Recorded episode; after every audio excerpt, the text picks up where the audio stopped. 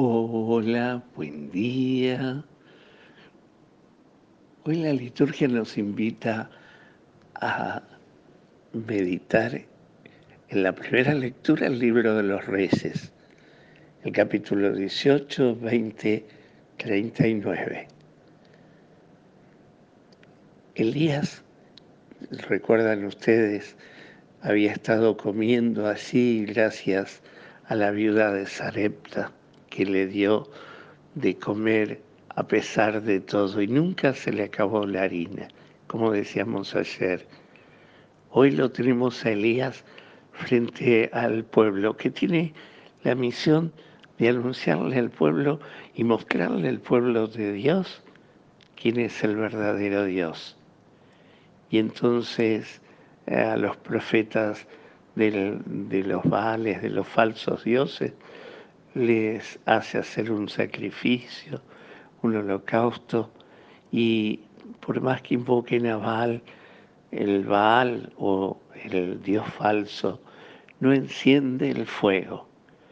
Sin embargo, el Dios de Israel, el Dios de Elías, y no solo que ofrece el sacrificio y, y, lo llena de agua y lo pone en el altar de esa manera, también eh, eh, cuando Elías lo invoca, enciende el fuego.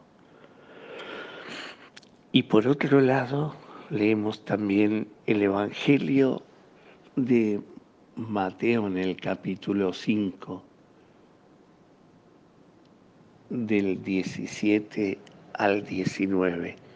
Jesús dice, no he venido a abolir la ley, sino a llevarla a plenitud. Y aquí está toda nuestra enseñanza de hoy. Quizás para mí me parece, y a mí en la oración me surge esto. Por un lado, Elías, que ofrece, tiene que mostrarle al pueblo eh, como, como un milagro para que crea dónde está el verdadero Dios. Y por otro lado, Jesús viene a decirnos, no he venido a abolir la ley, sino a llevarla a plenitud.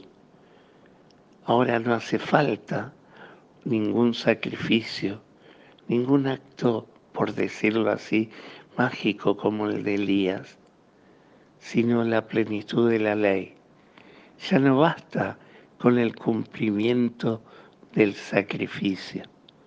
Ya no basta con ese gesto eh, que hizo demostrativo, eh, por decir así, ese acting de Dios de encender el fuego del novillo todo mojado y todo ensangrentado y encender la leña y mostrar que Dios estaba ahí en la palabra de Elías.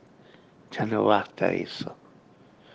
Hoy en día Jesús vino no, no a abolir la ley, sino a llevarla a plenitud.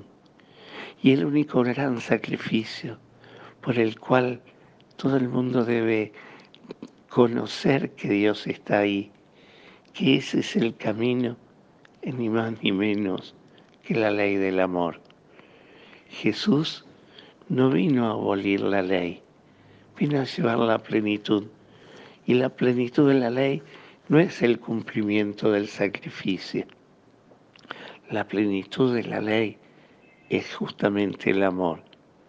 Y Él viene a enseñarnos eso, que el camino es el amor. Y es ahí donde todos van a reconocer la presencia de Dios. Ah, Dios está aquí no porque haya generado un sacrificio, sino porque miren cómo se aman. A los primeros cristianos reconocían la presencia de Dios en la vida porque vivían la plenitud de la ley, vivían la plenitud de la ley en el amor. En esto los reconocerán, en el amor que ustedes se tengan. Esa era la, la gran enseñanza. No, va, no hace falta ni el sacrificio, ni demostrar nada, sino vivir la plenitud de la ley. Claro, esto es lo que más nos cuesta. Es más fácil ir el domingo a misa o cumplir con un acto de llevar algo para los pobres o hacer algún apostolado o dar catequesis. Es todo mucho más fácil eso que vivir la plenitud del amor. Ojo, lo digo porque muchas veces nuestros sacrificios, nuestras ofrendas para mostrar al mundo que este es el verdadero camino, que Dios está por aquí, como hizo Elías en el Antiguo Testamento, muchas veces no está cargado de ese amor y de ese corazón puesto en la presencia de Dios y por lo tanto Dios se fue de ahí. Y por eso muchas veces nuestros apostolados, nuestros trabajos, nuestros esfuerzos, nuestros sacrificios son sin sentido, porque Dios no está ahí, porque se ha alejado, nuestro corazón se ha alejado del amor que es la plenitud de la ley que Él vino a enseñarnos.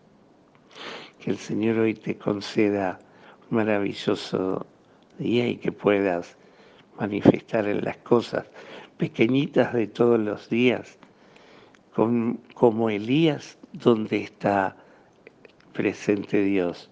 Y sabelo, que siempre es plenitud de la ley lo que manifiesta esa, esa presencia de Dios, es decir, el amor que pongas. Señor te conceda su bendición, el que es Padre, Hijo y Espíritu Santo. Amén.